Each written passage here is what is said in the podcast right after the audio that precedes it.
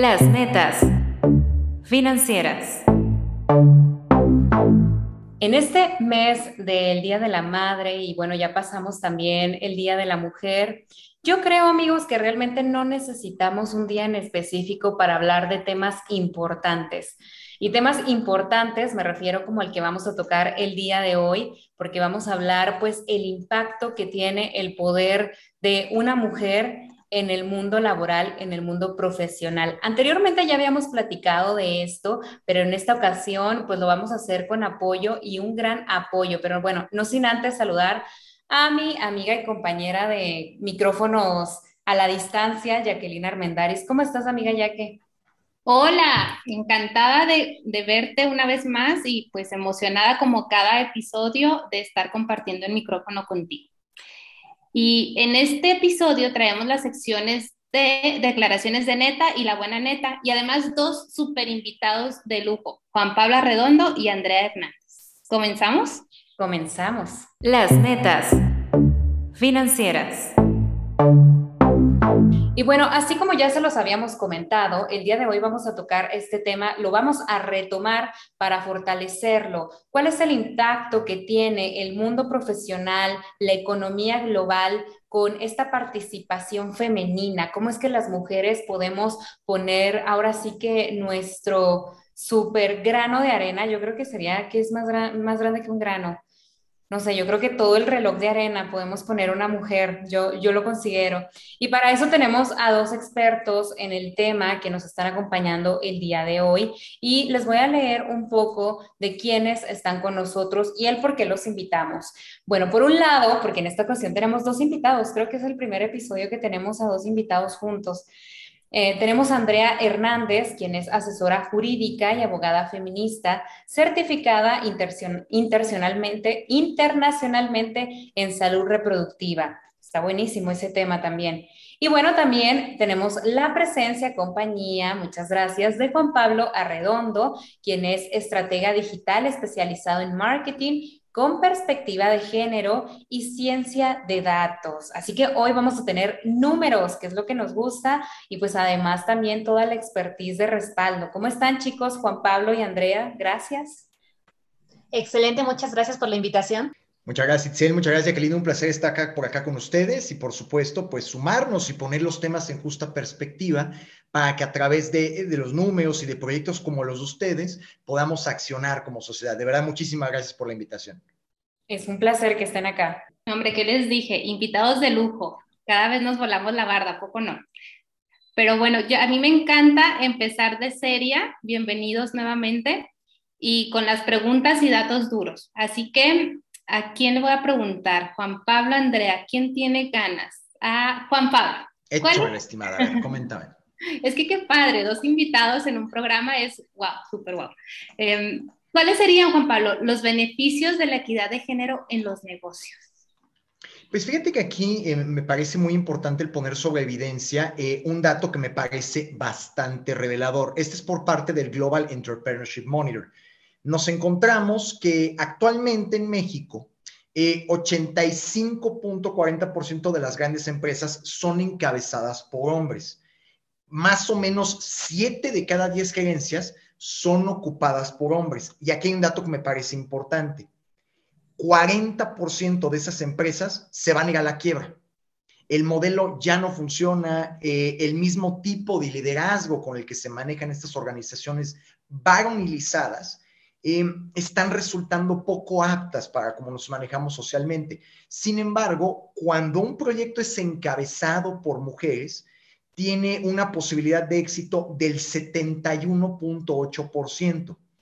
Eh, esto nos, nos creo que nos debe llamar como sociedad a generar un cambio de paradigma.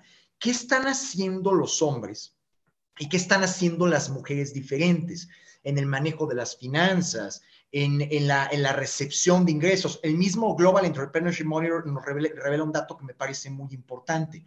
Em, cuando un, hombre dirige una empresa, eh, es más probable que exista una cuestión relacionada con atropellamientos a los derechos humanos, que la misma NOM 035, que como saben, eh, busca que exista una un, desarrollo psicosocial apto, eh, cuando son encabezadas por varones, no se, no se consolida del todo. Sin embargo, cuando las mujeres están al frente de estos proyectos, no solamente hay un mayor balance entre la vida profesional y familiar de las personas que colaboran, sino que también los resultados se ven mejor concretados. ¿Por qué? Porque eh, de alguna manera las mujeres abrazan, las mujeres eh, potencian, las mujeres consolidan que las personas alcancen la mejor opción de, sí mismas. Y esto porque interviene por otro tipo de liderazgo, del que creo que tenemos que aprender muy puntualmente distintas directrices. Seguramente ahorita lo iremos platicando a lo largo. Este, te regreso a la palabra, mi estimadísima Jacqueline. ¿A qué se debe que tengan más éxito las mujeres o, el porcentaje sea mayor? Sé que... Eh, o sea, si ese liderazgo me queda claro, eh, los valores, pero ¿cuál factor en específico podrías considerar que sea? Eh, fíjate que el mismo el Global Entrepreneurship Monitor plantea lo siguiente. Eh, número uno, cuando una, mujer se encuentra al frente de las organizaciones o bien desarrolla un proyecto emprendedor, han encontrado que desarrollan un propósito, lo que le llaman un sentido de propósito. Eh, no nada más ponen un negocio por ponerlo. De alguna forma también se plantea que las mujeres emprenden eh, más por necesidad que por oportunidad. Entonces buscan traer un impacto considerable al mundo. Estos impactos solamente están alineados a lo que llamamos los objetivos de desarrollo sostenible, que como saben es, este, mitigar la escasez de agua, alcanzar la equidad entre géneros, producir eh, prácticas sustentables, etcétera. Eh, y prácticamente se hacen mucho esta pregunta al poner de un negocio. ¿Cómo es que mi empresa puede mejorar la vida de la gente? Entonces, ese es un primer, eh, un, primer fundamento básico. Segundo, eh, lo que platicábamos esta parte de lo del mejor balance entre vida personal y profesional. ahorita nos encontramos con que el llamado estudio sobre tendencias globales del talento nos plantean que ya siete de cada diez personas buscan alinear su vida. Y digo, creo que todas y todos queremos esto. Y las mujeres, al tener esta parte de la carga laboral forzada en casa, pues son las primeras que dicen, oye, y son conscientes de ello, de que en casa también hay cosas que hacer, también hay niñas y niños que atender, eh, no todo se acaba en la, oficina. Entonces, provocan generar eh, ambientes donde se pueda tener un mejor balance entre la vida personal y familiar. Otra cosa tiene que ver con la cuestión del liderazgo. Eh, cuando nos encontramos o, analizamos eh, los, proyectos, los libros, las películas eh, de liderazgo, nos vamos a encontrar con que casi el 87% son escritas por hombres, tienen hombres al papel al frente. Eh, pensémoslos en películas, ¿no? O sea, cuando pensamos en, a ver, quiero un ejemplo de liderazgo, inmediatamente lo más probable es que nos vayamos ejemplos como este, eh, Michael Corleone, el, lobo de Wall Street, eh, estas figuras hipermasculinizadas que son, este, que te hablan de golpe, que en ningún momento buscan la negociación, etcétera. Sin embargo, cuando, eh, y cuando buscamos en, en, la Internet Movie Database películas de liderazgo, nos vamos a encontrar con que el 85% son protagonizadas por hombres. Y en este caso, estas películas nos remiten a liderazgos que ya están muy fuera de, de boga que son como habíamos platicado, de que te manotean en la mesa, que son violentos, que son agresivos, que son basados en la competitividad. Eh, y también nos encontramos con que las mujeres desarrollan mejor las habilidades de negociación y también, por supuesto, la, esta parte de encontrar un ganar-ganar. Entonces, particularmente debido a estos motivos, es que nos encontramos particularmente con que los equipos liderados por mujeres tienen mejores resultados. además, mencionemos una cuestión que me parece muy importante, que es la de la cuestión de las agresiones sexuales. Eh, cuando un proyecto es liderado por hombres, depende el caso, nos encontramos que hasta en 34% es el número de agresiones sexuales dentro de esos equipos. Cuando son liderados por mujeres, se instauran protocolos, o es más probable que se instauran protocolos para atender la, la agresión sexual, el abuso sexual, etc. Entonces se dan cuenta hay una esfera más panorámica, hay una gran visión de las cosas. Y esto creo que nos debe eh, llevar a pensar lo siguiente. Eh, el liderazgo tal y como lo conocemos es de una sola arista, es de una sola dimensión.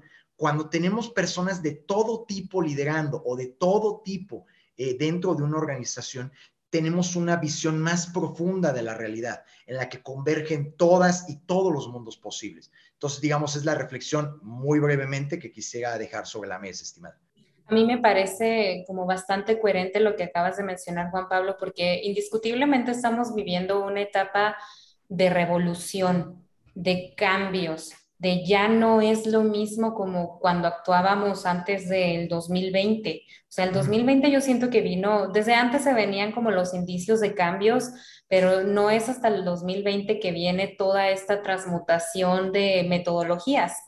O sea, ya nos cuestionamos el por qué hacemos lo que hacemos y para qué hacemos lo que hacemos.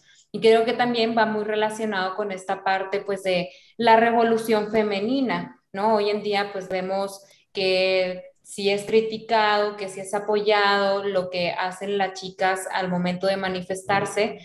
Eh, mucha gente opina simplemente con, con, el conocimiento que se tiene de lo que se escucha o de lo que se ve, pero siempre yo creo que es bueno invitar a la gente a investigar más allá, ir a los antecedentes, ir a pues la finalidad que se tiene con todo esto.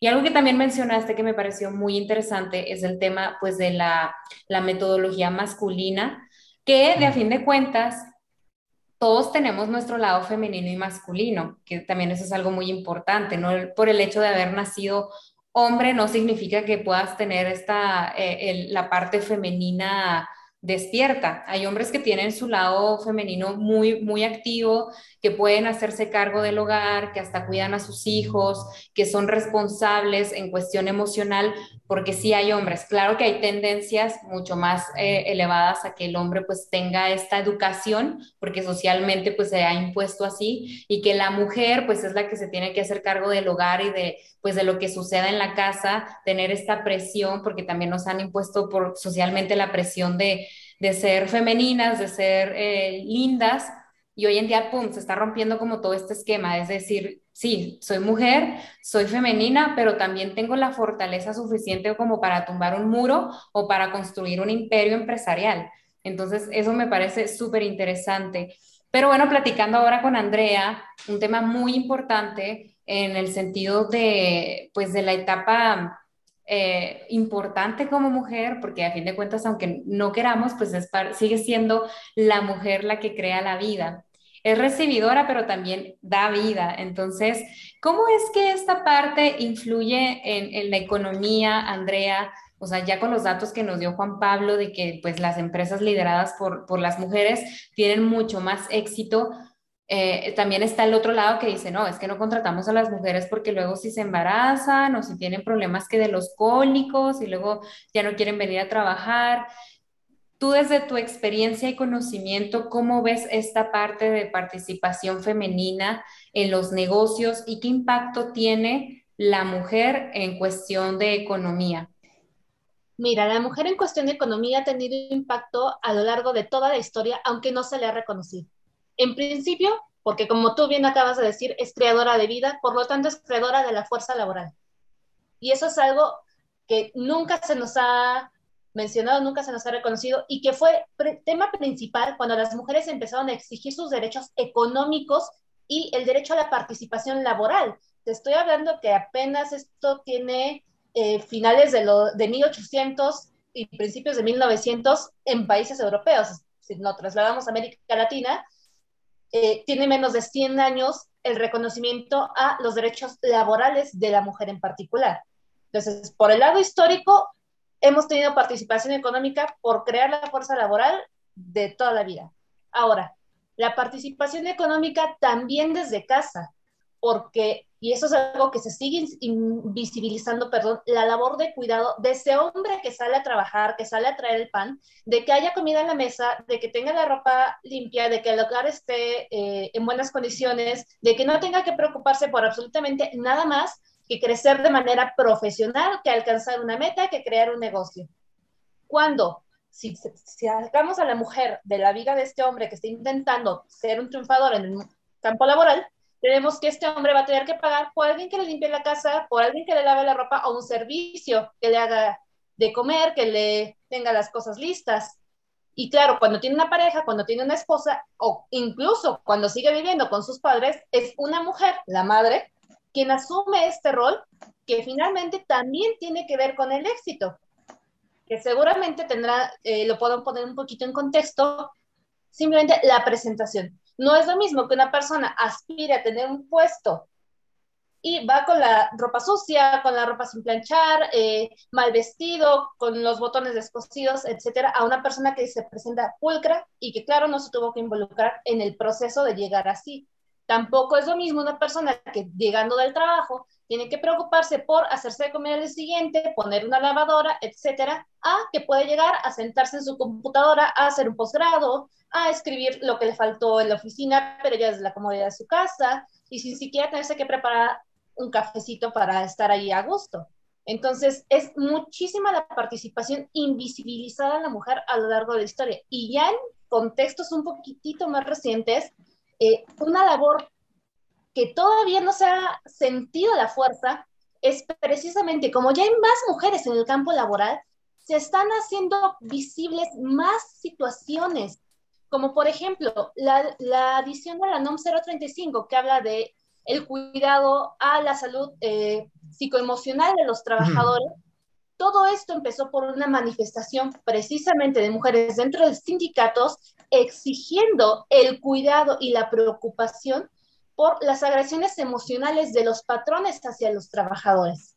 Entonces, se siguen dando, se van a seguir dando y también trae beneficios para los varones, a final de cuentas. Ahí tenemos la modificación que se han realizado por ejemplo, a eh, los permisos de paternidad, que no solamente aplican con el nacimiento de los hijos, sino ahora también en algunas empresas para poder ausentarse para juntas escolares, festivales, etcétera. Entonces, por donde yo lo veo, la participación es enorme a lo largo de la historia y va a seguir cada vez siendo más grande.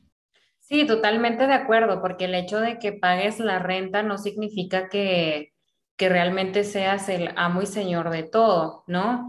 Eh, en este caso, claro que siempre, ya históricamente hemos tenido el respaldo de las mujeres que, que hemos estado apoyando en esa parte, pero bueno, también creo que es importante, pues, eh, los hombres que nos escuchan en este episodio, que pongamos como de nuestra parte, de ambos lados, que a fin de cuentas esta información no es para ponernos en contra como géneros, no son las feministas en contra de los hombres, aunque bueno, en algunas ocasiones se ha eh, prostituido el verdadero punto de lo que se quiere llegar con una equidad de género y simplemente con el respeto a los derechos humanos, porque luego a veces se juzga esta parte. Entonces no, no es lo mismo. Pero qué bueno que podamos llegar como un acuerdo de conocer esta información y decir, ah, bueno, se puede llegar a un equilibrio. ¿O tú qué opinas, querido Juan Pablo? Fíjate que ahí en esto que comentas de prostituido, creo que yo difiero muy ampliamente, ¿eh? y seguramente Andrea se va a unir a mi llamada y digo, aprovechemos el espacio para hacer pedagogía. No podemos hablar de un tema de una prostitución de un movimiento en un país donde todos los días los hombres asesinan a 19 mujeres, violan a 147, perdón, a 87 y lesionan a 167 antes de que caiga el sol. No podemos hablar de un tema de una prostitución de, derechos, ni mucho menos. No podemos hablar de un tema de prostitución de derechos en un país donde los hombres dedican cuatro veces menos a las labores de cuidado, de crianza, de la casa. Creo que tenemos que empezar a dejar fuera ese discurso completamente. Eh, el, el, reto al que nos estamos enfrentando realmente ya hoy en día es una realidad feminicida. Es una realidad en la que tú, en la que Jacqueline, en la que Andrea, no, van, no puede que mañana no lleguen vivas a casa. Y hay que poner el ojo en los agresores. Son hombres. Las cifras no mienten, son hombres. 89% de los asesinatos en México son cometidos por hombres. 97% de las violaciones en México son cometidas por hombres. Y el 82% de las lesiones son cometidas por hombres. Tenemos que empezar a colocar ahí el ojo encima. Y, eso es muy importante para que a partir de ello podamos accionar, podamos resolver, podamos entender por qué la masculinidad hegemónica es el problema también a nivel empresarial. No por nada, bien comentaba Andrea ahorita esta cuestión. Eh, ¿Por qué los hombres no toman los permisos de paternidad? Porque creen que no los deben tomar. La masculinidad nos ha entrenado para que no tomamos eso, porque pensamos que es de mujeres. En el país hay una cifra que me parece muy fuerte. Seis de cada diez personas en México piensan que lo mejor que le puede pasar a una mujer no es fundar su propia empresa, no es viajar a la luna, no es convertirse en presidenta de un país, es convertirse en madre. Y hay un dato que me parece muy asolador. Cuando una mujer se casa o vive en unión libre, pierde cinco veces su tiempo y el hombre gana tres veces el tiempo de ocio. Entonces tenemos que empezar ahí a modificar, tenemos que modificar esos paradigmas y simplemente sí, tiene que haber un pleno involucramiento, tenemos que entender cuál es nuestro lugar en el mundo. Y ahorita estamos viviendo una emergencia, este, una emergencia nacional, una emergencia de una guerra contra las mujeres por parte de los varones. Creo que ya no podemos ser omisas y omisos respecto a eso. Tenemos que involucrarnos tenemos que empezar a accionar y es parte también de, lo que nos, nos compete como sea. No sé si aquí tú, Andy, quieras complementar un poco este, al respecto, ¿no? Para también entender, sobre todo en esta parte, tú que estás muy involucrada con el, con el movimiento feminista, eh, pues vaya, ahí da también está una postura, ¿no?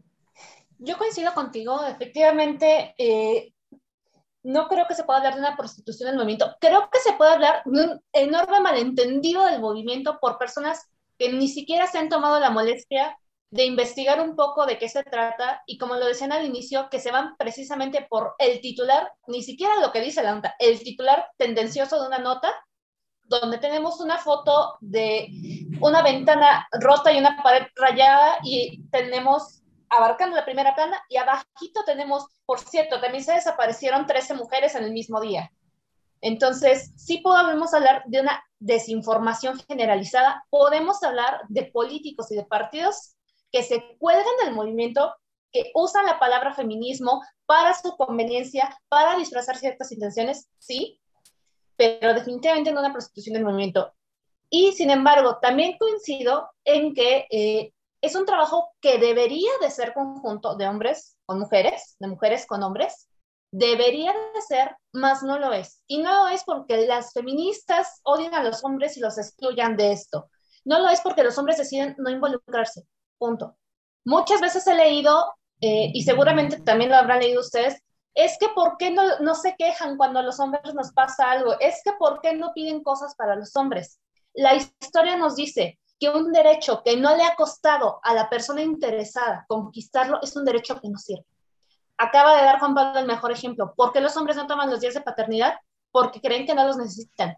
Los conquistamos, las mujeres son para los hombres y no los usan porque no les interesa si ellos quieren derechos de paternidad, ellos son quienes los tienen que trabajar, no nosotras.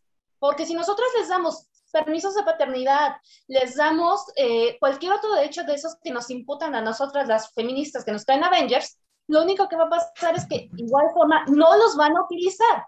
Y, y ya nada más para finalizar mi comentario, precisamente hoy estaba leyendo un testimonio de una chica, eh, me parece que es de Tamaulipas, que renunció a su trabajo porque eh, para poder llegar a tiempo tiene que pasar caminando por un tramo de carretera, tramo donde ya una vez la quisieron subir a una camioneta.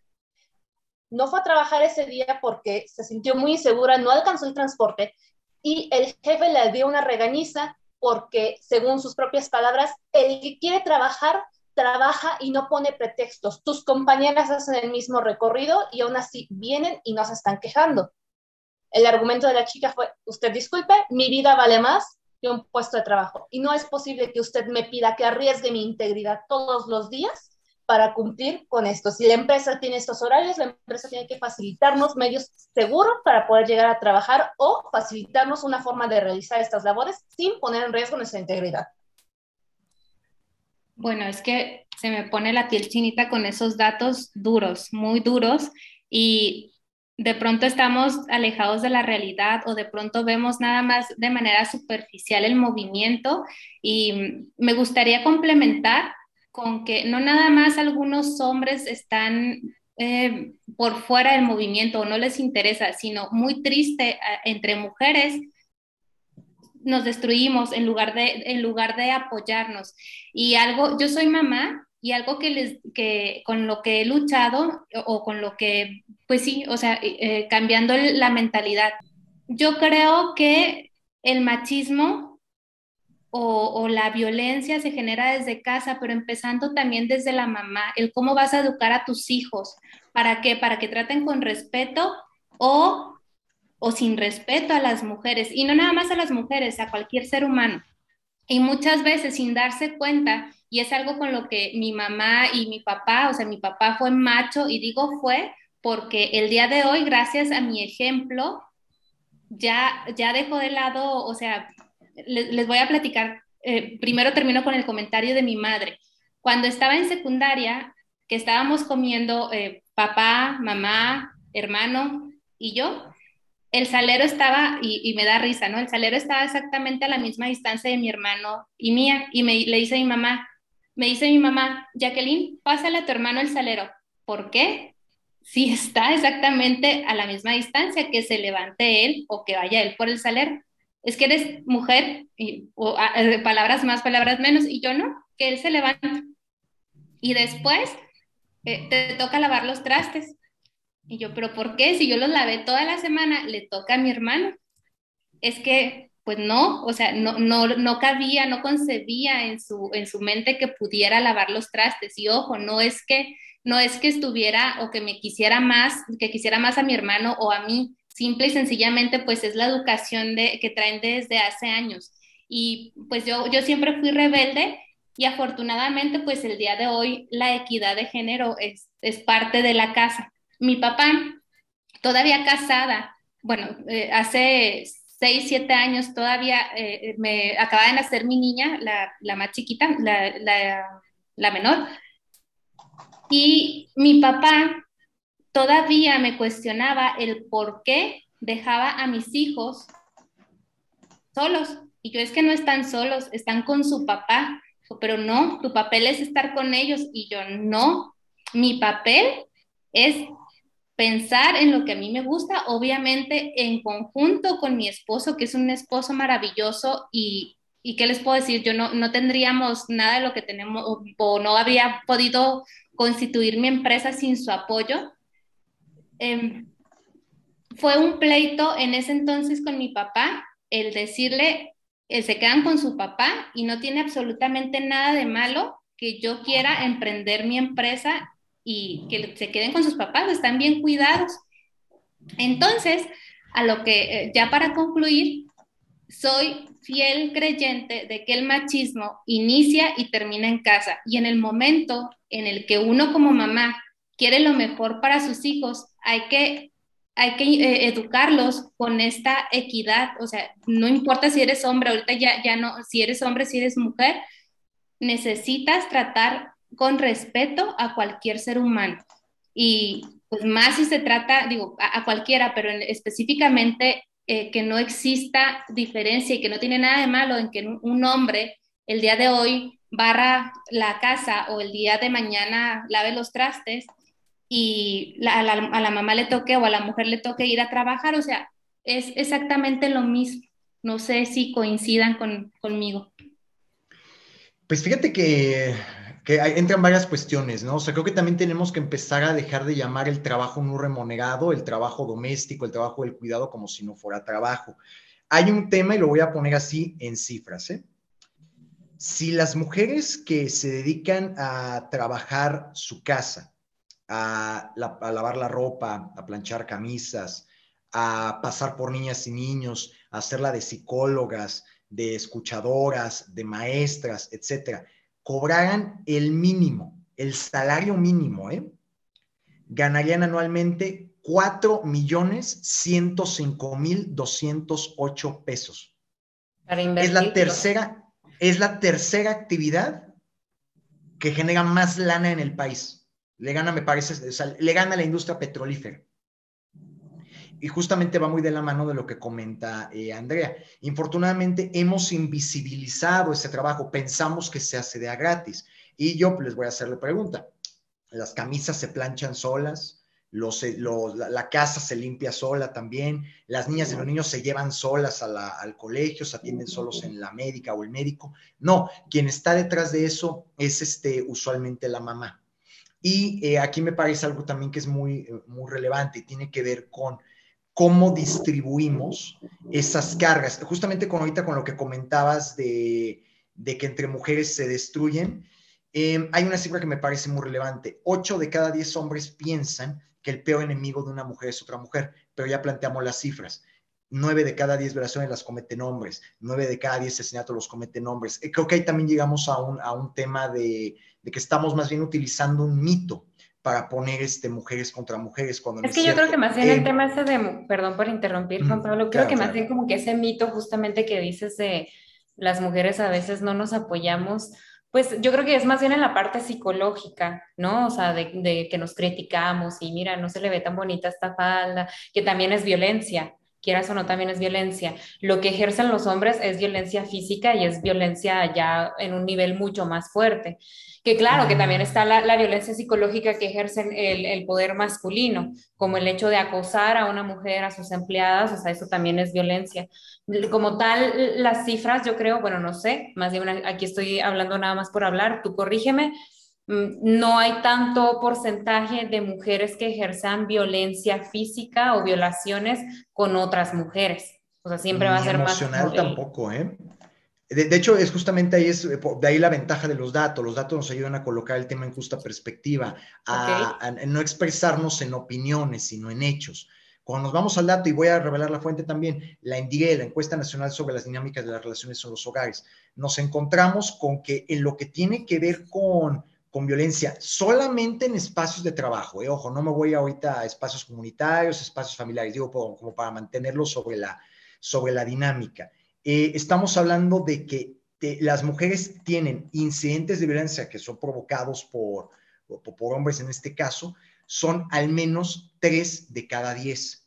Y el autor de esas violencias es un hombre, no, no son mujeres. Y esto ya incluye violencias emocionales, violencias sexuales, más me voy a, voy a tratar de encontrar rápidamente el dato relacionado con quién es el principal agresor. El principal agresor, me voy únicamente con la emocional, ¿eh? Con la emocional es compañeros de trabajo. Segundo, el patrón o jefe, después cliente, después supervisor. O sea, chequemos el dato. En la física o sexual se repite lo mismo. Es compañero de trabajo, patrón o jefe, cliente o supervisor.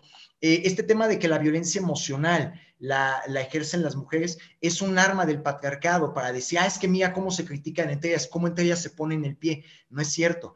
Cuando una, un equipo es liderado también por mujeres, jala a más mujeres. Y reitero, y aquí seguramente Andrea complementará muy bien, la mejor arma del patriarcado es decir que el peor enemigo de una mujer es otra mujer, porque no les permite sentarse a dialogar, no les permite sentarse a decir que tienen experiencias de abuso comunes, a que tienen experiencias de, de, generar construcción comunes. Y ese ha sido el gran éxito, bueno, de cuestiones como el Me Too. En el momento en que una mujer dijo, oye, yo fui agredida sexualmente, yo también, yo también, yo también, generan masa y entonces entre ellas como colectivo plantan cara al agresor. Lo último que quiere el hombre y el patriarcado y el machismo es ver mujeres unidas, mujeres que se están respaldando, que se están complementando, que están poniendo negocios, proyectos. Entonces, sí es muy importante que empecemos a dejar ese, ese mito. Y por supuesto, esto que mencionaban de la casa, la ausencia también educa. Cuatro de cada diez hombres son figuras completamente ausentes del hogar. Y eso sin contar los padres que abandónicos, los padres que se desaparecen. No, padres que están casados, padres que están en la casa y que no se saben ni el nombre ni los apellidos de las hijas y los hijos, no saben los cumpleaños ni, ni cuándo nacieron. Entonces, eh, igual creo que aquí Andrea nos puede dar una muy buena eh, logística o también su opinión al respecto, ya tiene muchísimo más expertise que yo en esta área. Efectivamente, la ausencia también educa. Coincido totalmente en que la solución al machismo empieza y termina en casa. Totalmente de acuerdo. Esto es una cuestión de educación. Pero vámonos primero con este mito de que una mujer es la peor enemiga de otra mujer. Eso también empieza en casa y no necesariamente por otra mujer. De entrada, nosotros nos enseñan a vernos como competidoras. La de al lado es competencia desde que somos muy pequeñas, ella se ve más bonita, ella está más delgada, ella eh, se ve mejor con vestido, ella hace esto mejor. Desde que somos niñas nos enseñan a competir entre nosotras y a vernos con, recelo, con desconfianza. Ahora, ¿cómo figuran los varones en esta enseñanza? Aunque el mito diga que la mujer es habladora, que la mujer es chismosa, la realidad es que quien más eh, cuenta chismes, quien más habla de otras personas, quien más difama, son los varones. En una escala de 3 a 1, según estudios, claro. Y son, gracias, eh, expertos en difamar sin que se note que están difamando, en meterte la idea para que la reproduzcas. Cuando se hacen los mitos en las oficinas, por seguir en el ambiente eh, laboral, de ascendieron a Juanita de tal, los primeros que empiezan con, seguramente fue que se acostó con el jefe, son varones. Sí, nosotros también hemos reproducido esas ideas, claro que sí, claro que también tenemos una responsabilidad, pero no la iniciamos nosotros. En su mayoría no la iniciamos nosotros. Ahora, con respecto a la educación en casa para niños y para niñas, si bien es cierto que tenemos que educar desde que no importa si eres niño o niña, tenemos las mismas responsabilidades, todos apoyamos en la casa y demás, totalmente cierto, pero también veamos cómo los otros varones no, del entorno precisamente nuclear afectan. Si en mi casa yo le digo a mi hijo que le toca lavar los trastes, pero el abuelo va y le dice, ¿sabes qué no? Que lo haga tu hermana, entonces también el abuelo tiene responsabilidad. No solamente las mujeres educamos, no solamente las madres y las abuelas, los padres ausentes educan, los padres presentes educan, los abuelos presentes y ausentes educan. Entonces, veamos esto como una responsabilidad colectiva y no sigamos también reproduciendo estos mitos para justificar el hecho de que existan y se reproduzcan las violencias. Órale. Estamos embelesadas con, esta, con este tema, pero ya nos pasamos del tiempo. Vamos a la sección de declaraciones de netas. ¿Qué les parece? Vámonos. Ok. Declaraciones de las netas. Hola amigos de las netas financieras, les saluda con cariño Jacqueline Armendaris y esta es la declaración de netas. En este mes de mayo celebramos en México el Día de las Madres, pero ¿cuál es el origen de esta tradición? Los orígenes de esta tradición se remontan a las civilizaciones antiguas, donde se les rendía culto a las deidades consideradas como generadoras de vida. En el antiguo Egipto, la diosa Isis, conocida también como la Gran Madre, era objeto de homenaje y adoración. En la civilización griega, la madre de los dioses del Olimpo era Rea, mientras que en el Imperio Romano se le rendía culto a Cibeles como la diosa madre. Con la llegada del catolicismo a Europa, el culto a estas deidades se trasladó a la Virgen María. El Papa Pío IX se encargó, encargó, de institucionalizar esta fecha al declarar el 8 de diciembre de 1954 como el Día de las Madres, en honor a la Inmaculada Concepción. La celebración del Día de las Madres varía en cada país, aunque la mayoría las festeja en mayo, durante la primavera. Algunos, sin embargo, celebran la fecha en pleno invierno. Los noruegos, por ejemplo, tienen su festejo en febrero y los indonesios en diciembre. En Estados Unidos, el Día de la Madre se comenzó a celebrar gracias a los esfuerzos de dos grandes mujeres, la poetisa y activista Julia Ward Howe y Anna Reeves Harris. Esta última llevó a cabo una intensa campaña por todo el territorio estadounidense para lograr que las madres fueran reconocidas en un día especial. En México, el Día de las Madres se festeja cada 10 de mayo desde 1922, gracias a la iniciativa del entonces secretario de Educación Pública José Vasconcelos y del periodista Rafael Alducín, fundador del diario Excelsior. Ahora sabes el origen de esta hermosa celebración. Te invito a que no nada más celebres a ese ser especial un solo día, sino todos los días del año. Declaraciones de las netas. Bueno, es que definitivamente duraríamos aquí unas horas para, poder eh, informarnos y para poder platicar al respecto. Me imagino que tú que nos estás escuchando, pues has de tener tus opiniones, así que haznoslas saber. Recuerda que nos puedes encontrar en Instagram como las netas financieras, ahí vamos a estar compartiendo pues todo lo que nos comparten los invitados de cada episodio. Y bueno, vamos a seguir con este tema que es muy importante. Yo tengo una pregunta. ¿Qué problemáticas actuales se deben de trabajar si lo resumimos en puntos? O sea, como muy específico, del 1 al 5, si me pudieras dar 5 o 3 problemáticas específicas a trabajar, Juan Pablo. Eh, ¿Te gustaría en qué aspecto? ¿En el aspecto laboral, eh, completo, familiar? Digo, todo, todo se intersecta, ¿no? Pero ¿en qué aspecto te gustaría? Pues en el que tú veas el más importante, que sean los más importantes, que sean la base de lo demás, que englobe lo demás, los demás puntos. Eh, fíjate que algo que me parece muy importante y, yo procuro hacer mucho trabajo en ese aspecto es en la cuestión de, de, colocar no solamente en justa perspectiva los temas, como ya estamos viendo, sino también brindarle oportunidad a los varones para que se impliquen, para que accionen.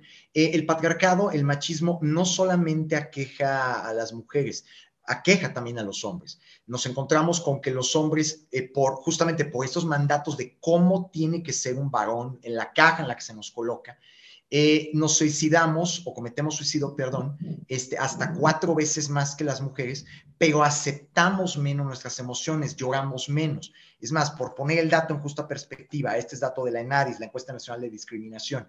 Déjenme lo busco rapidísimo, aquí está.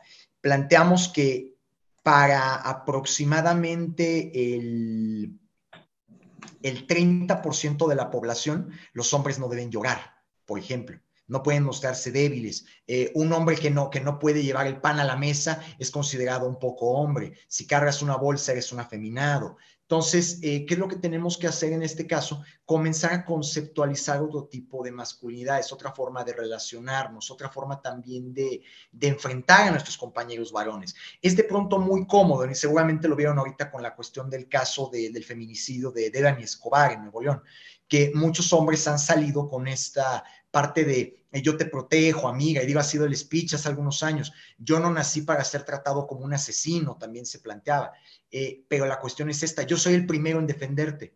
Eh, ¿Y de quién me vas a defender? Y ahí se quedan pensando, pues de otros hombres, ¿no? Eso hay que tenerlo muy, muy, muy presentemente. Entonces, el primer paso como varones es comenzar a enfrentar a otros varones, porque todavía nos mandamos las fotos de, la compañera nueva en el WhatsApp, todavía decimos, ah, es que mira, ya viste a la chica nueva de compras, está, está bien, bien garchable. Y todas esas conductas tenemos que empezar a enfrentarlas. No podemos ya reírnos del chiste machista, no podemos reírnos del chiste misógino. Tenemos que señalar nuestras propias violencias, enfrentarnos entre varones. Y segundo, desde la asertividad, desde la creatividad, no desde la agresión. Eh, esta parte de yo me voy a los golpes contigo y te defiendo, eso preserva también el patriarcado, preserva también las actitudes machistas. Un tip que a mí me gustaría darles, por, por no por únicamente poner problemas sobre la mesa, es que cuando escuchemos un comentario machista, un chiste, etcétera, preguntemos, oye, no te entendí, ¿puedes explicármelo? Voy a poner uno, por ejemplo. Es que manejan, manejan como viejas. Eh, ¿Qué quieres decir? No te terminé de entender. ¿Me, ¿Me, explicas el chiste dónde está? Es que las viejas manejan muy mal. ¿Te parece? Porque el 85% de los accidentes de tráfico en México son provocados por varones. Ah, caray, ¿no? Ese, por ejemplo, es otra. Este, es que, es que te gobierna, es que seguramente le, está bajando. Eh, ¿Qué quieres decir? ¿No me puedes explicar cuál es el chiste dónde se encuentra? Porque nos encontramos que las personas que son irascibles y que se lían a los golpes son los varones. 79% de los hombres en México carece de inteligencia emocional. Cuando nos vamos al lado de las mujeres, este porcentaje se cae al 45%. Entonces, eh, reitero, les invitamos también incluso a seguirnos, tienen oportunidad y me pueden encontrar como arroba el joven rubio, a Andrea la pueden encontrar como arroba la bruja Soros y pueden seguir también nuestro proyecto que es Antipatriarcas. Este, y ahí seguramente van a estar encontrando muchos de estos datos que nos ayudarán a poner el tema en perspectiva. E, ese sería yo el punto que me gustaría compartir, particularmente de hombres a hombres. En este caso, Andrea, seguramente podrás darnos una, una logística más amplia de la que yo pueda dar, por supuesto. Ok, yo tengo un punto para hombres y un punto para mujeres. Empezamos primero con las mujeres. El primero, dejar de creernos estos mitos que solamente buscan que nos enemistemos unas con otras y que continuemos esta desconfianza de unas con otras. La realidad es que cuando las mujeres nos unimos logramos grandes cosas, nos sentimos más seguras, nos sentimos en confianza, encontramos empatía, encontramos formas de crecer. Y ni siquiera voy a meter al movimiento feminista en esto. La prueba la pueden ver desde sus propias casas, cuando entre madres, hermanas, abuelas sacan adelante la economía doméstica, sacan adelante a las infancias. Esa es la prueba sin meter al feminismo que yo les dejo de tarea. Y por otra parte, para los hombres, empiezan a accionar. Esa sería mi, mi recomendación. Empiezan a accionar. Porque es muy fácil quejarse y decir, ¿por qué por mí no se involucran desde la comunidad de mi silla y sin involucrarme? ¿Te interesa cierta problemática? ¿Crees que te están vulnerando de cierta forma? Muy válido. Ahora, ¿qué vas a hacer al respecto? ¿Solamente exigir que alguien más lo haga por ti? desde la comunidad de tu silla o te vas a levantar, vas a ver quiénes concuerdan contigo y vas a ver qué medidas puedes tomar al respecto. Esas serían mis dos reflexiones. Es que me quedo sin palabras porque son, son cambios de paradigmas totalmente. Muchísimas gracias. Y me gustaría puntualizar nada más con me queda claro que estas son medidas que se están ejecutando o son consejos que ustedes nos, están dando y, para, para, hacer ciertas preguntas y para cambiar el paradigma. Pero de manera resumida, en las empresas, ¿qué medidas se están ejecutando eh, muy directamente para trabajar todo esto? Así muy resumido. Y fíjate que en las empresas, en este momento, no recuerdo exactamente el nombre de la, de la NOM, es una norma mexicana oficial. Este, incluso ahorita, déjame ver si puedo sacar el datito de la norma mexicana. Y lo que busca es efectivamente que, que se instauren protocolos para lograr la equidad en general. Este, déjame ver si puedo sacar realmente el datito. Bueno, búsquenla como norma mexicana de igualdad entre, entre hombres y mujeres. Aquí lo que me parece fuerte es que a nivel nacional, y este dato, pues digo, es, es me parece desolador completamente, es que únicamente 400 empresas, 465 empresas efectivamente, se han sumado a, este, a esta norma oficial que se exige por ley en el gobierno, pero que todavía sigue siendo muy como una invitación hacia el mundo empresarial. Eh, y que en el momento en el que la implementamos o que seguimos algunas mejores prácticas, podemos alcanzar justamente no solamente beneficios comerciales, beneficios de negocio, sino también eh, mitigar las desigualdades que tenemos a nivel interno. Eh, si me permites, voy, voy, a plantear este, cinco puntos lo más rápido que pueda. ¿eh? Una que yo plantearía en primer lugar es el que, lo que tiene que ver con eh, dejar de perderle el miedo a la letra A.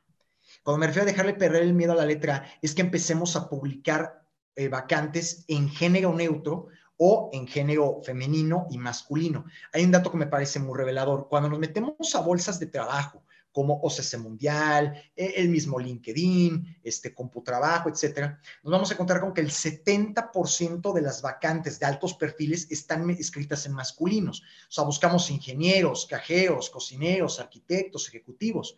Si se dan cuenta, todas están con O. Pero si hacemos la distinción cuando queremos cultoras de belleza, encargadas de lavandería, maestras de primaria, enfermeras. Entonces decimos por ahí, si tenemos problemas para poder decir presidenta, pero no para decir sirvienta, ahí hay una problemática muy grave.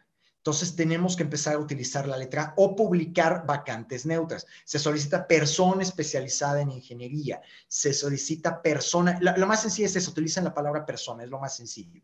Este, un segundo tip que yo, diría, que yo daría a nivel organizacional es evitar lo que llamamos las reuniones de señores, los, los clubs de Toby. Los hombres hablamos 75% más que las mujeres. Este, y de pronto se da este fenómeno de que como, como en la mayoría de estas juntas corporativas, eh, más o menos el 70% son hombres, las mujeres pues empiezan a decrecer el ritmo, empiezan a hablar menos, etcétera, y por ende no se involucran en la toma de decisiones. Ya lo planteábamos, ¿no? 44% de las empresas eh, lideradas por hombres van a la quiebra, y esto por qué ocurre? Porque tienen decisiones ya muy, eh, con una, una ventana de la realidad muy pequeña.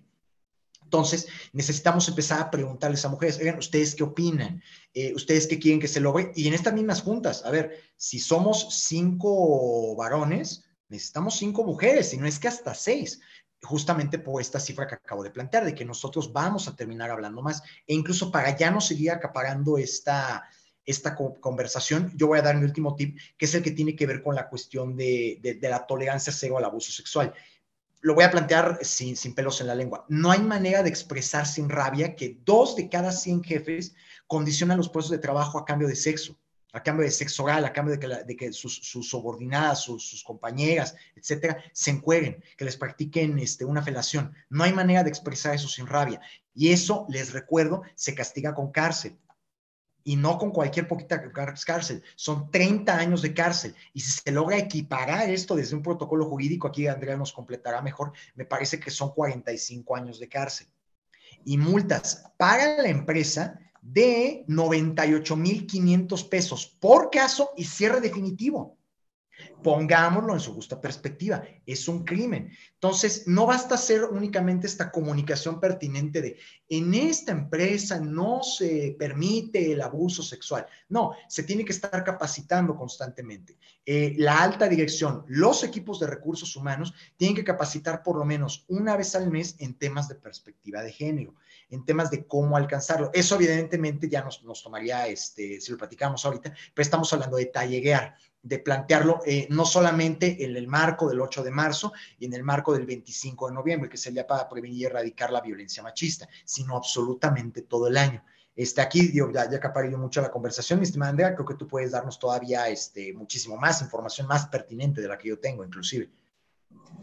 Más bien quisiera terminar de redondear la idea que estás tú presentando eh, me dijiste que eran 416 empresas, 462, algo así, las que ya están... Sí, 465, exacto. Las que ya están afiliadas a esta NOM. Sin embargo, si hacemos una revisión de qué le llamaron afiliación a la NOM estas empresas, le llamaron a tener eh, toallas sanitarias en el baño, a poner en su reglamento cero tolerancia, como bien dijiste, eh, contra el acoso sexual y a lo mejor a, no sé, que en los comedores hay algún otro tipo de modificación, como asientos exclusivos para mujeres o transporte para mujeres, etc.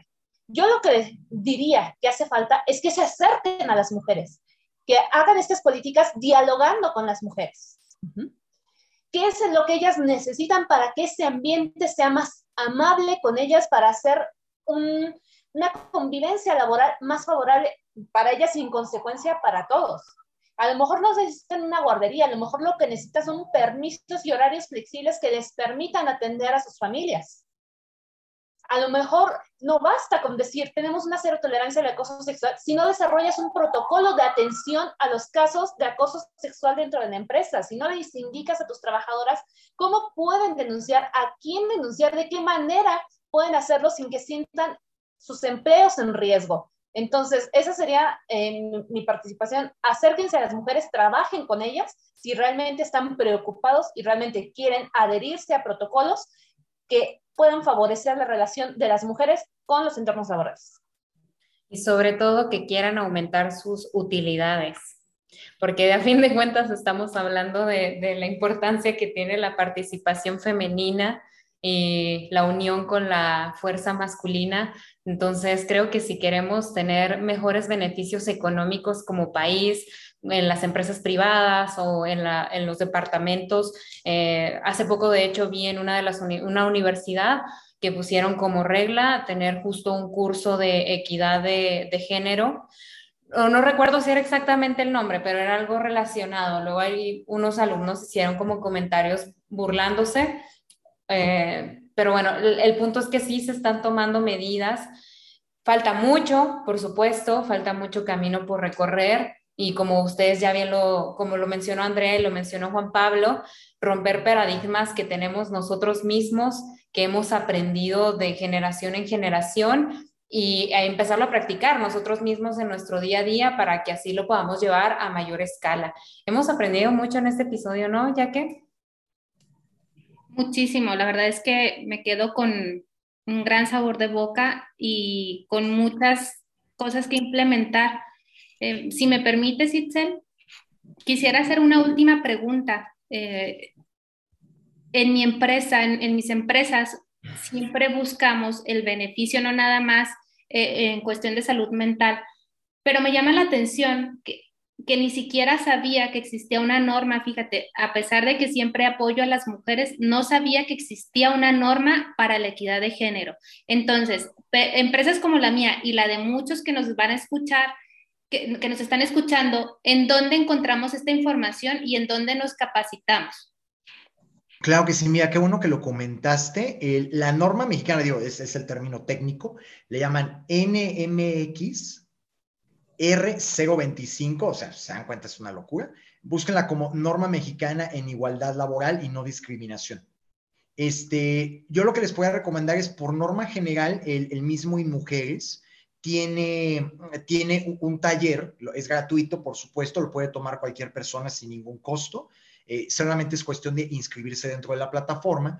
Y, y hay algo muy interesante que, que, seguramente Andrea coincidirá conmigo, que es lo que le llamamos cuando te pica la araña del feminismo o cuando te pica la araña de los lentes púrpura, que te, da una vez y ya no puedes parar porque ya no puedes desver las desigualdades. Entonces, si bien eh, creo que la norma está, está interesante, es un curso que está eh, completo, me parece que está completo, te, te, da, te da paz o te da, perdón, te da este, a pie para que te sigas preparando al respecto, ¿no? Para que sigamos leyendo, para que sigamos aprendiendo, etcétera.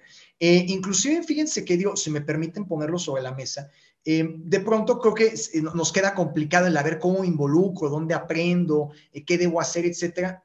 yo particularmente me gustaría recomendarles dos libros, son dos libros bastante económicos y que ponen muchos de estos temas, los ponen a un nivel muy entendible, a un nivel muy sencillito, y ya de ahí podremos ir creciendo, ¿no?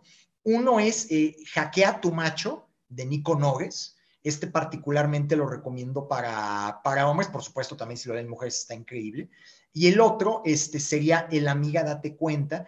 Este, también lo recomiendo totalmente para hombres. Ese es de Plaqueta y Andonela. Son libros, me parece, de menos de 300 pesos, 250 y algo, algo así. Este, me parecen muy interesantes para poner en marcha. Y otro, que este sí ya es un poquito más avanzado, se llama No es No. Es desarrollado por Reinserta. Y este nos habla justamente de los tipos de violencias sexuales y cómo eh, capacitarnos, certificarnos e inclusive cómo acompañar, cómo prevenir estas, estas violencias sexuales. Y aquí algo también interesante, ¿eh? Recuerden, 97% de los abusos sexuales los cometen hombres. Sí, la gran mayoría de las personas agredidas son mujeres, pero también hay hombres agredidos, que es me parece que el 17%. Entonces, como lo estamos planteando, ¿no? El patriarcado afecta a hombres y a mujeres. Entonces, eh, y este libro me parece muy puntual porque plantea de los dos tipos de casos, ¿eh? Y también plantea incluso casos de mujeres agresoras, que reitero, es una cifra muy pequeña, eh, pero nos sensibiliza lo suficiente como para accionar al respecto. Entonces, eh, por, por, resumir, búsquela, ¿no? Norma mexicana en igualdad laboral y no discriminación. Tú, mi estimada Andy, no sé si tengas ahí algo que quieras este, comentar al respecto, que tú creo que también siempre tienes algo que aportar. Gracias. Eh, de hecho, si les interesa, precisamente para lo que comentaban ahorita de, eh, pues, cómo incluir esta perspectiva en sus empresas. Si ingresan a la página del gobierno, que literalmente es go.mx, en la pestaña que dice acciones y programas, pueden buscar ahí directamente esta norma, la norma oficial mexicana, y viene todo un instructivo acerca de cómo suscribirse, cómo son las auditorías, incluso viene un test de autoevaluación de tu empresa para saber qué tan apegado, qué tan desapegado estás de esta norma así como sugerencias de cómo formar comités, de cómo eh, irla aplicando paso a paso y ya si te animas de plano a eh, incluirte dentro de los criterios de esta norma, también tiene un, un link en el cual tú puedes dar clic para que eh, estés en contacto directamente con la certificación del gobierno y se te mate un, un comité de auditoría y demás para verificar y poder darte la certificación válida. Excelente, pues ahí lo tienen todas las empresas que se quieran activar con esta certificación y con más conocimiento. ¿Qué les parece si nos vamos a la segunda sección y ya después regresamos para despedirnos? La buena neta en las netas financieras. A principios de abril, 29 países se comprometieron a aportar más de 5 mil millones de dólares al Fondo para el Medio Ambiente Mundial respaldado por la ONU, en donde se presentaron cinco pequeños proyectos que ayudan a restaurar el medio ambiente y a contribuir al cambio climático. En esta ocasión te quiero presentar, como parte de la buena neta, un proyecto que nos llena de orgullo, ya que tres ingenieras solares mayas están instalando sistemas de energía solar y contribuyendo al desarrollo sostenible entre pequeñas comunidades indígenas del sur de Belice. En el 2021, a pesar de la pandemia, estas ingenieras junto a las autoridades nacionales y los socios instalaron estos sistemas de energía solar en dos de las comunidades más remotas de Belice Efectivamente, estas ingenieras mayas están haciendo mucho por el medio ambiente y sobre todo poniendo al género femenino en acción. La buena neta en las netas financieras. No nos queremos ir, pero pues hay un tiempo que cumplir y estamos en mi sección favorita, los mantras financieros. Mi mantra el día de hoy es, las mujeres debemos edificarnos, no destruirnos. Oye, yo había escrito aquí mi mantra y les tengo que confesar que lo hice en un momento de broma con, con Yaque pero bueno, eh, hace referencia a un chiste ya, eh, un chiste urbano, dice hombre con hombre, mujer con mujer y viceversa. Pero bueno, mi mantra es, no importa el género, importan los derechos, importa tu mente, tu salud y, por supuesto, el respeto que tengamos hacia la vida. Chicos, ¿ustedes nos quieren compartir algún mantra para despedir este episodio?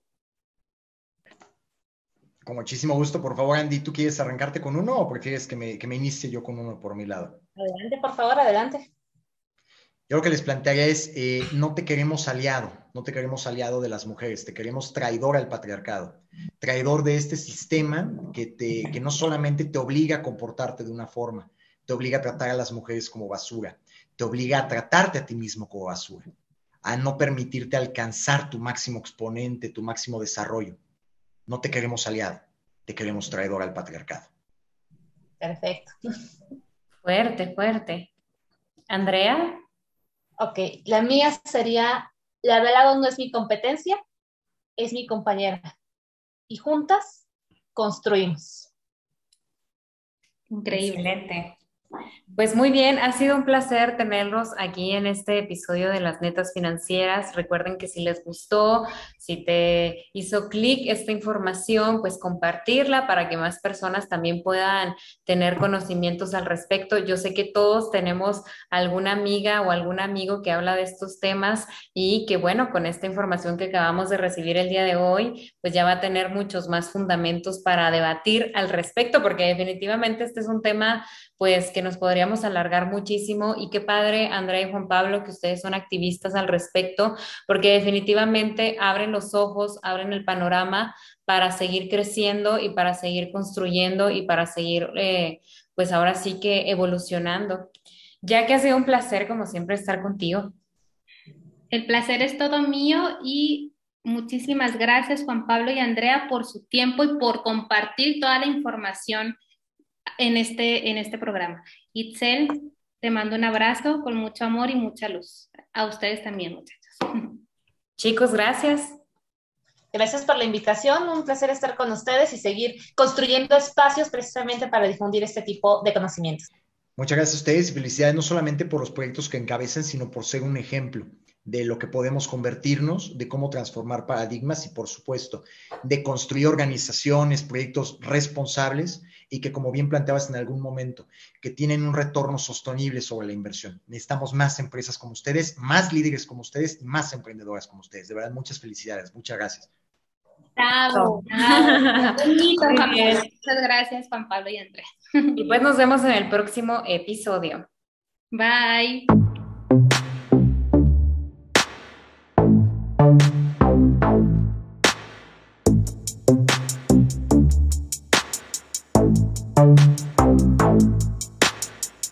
Las netas financieras.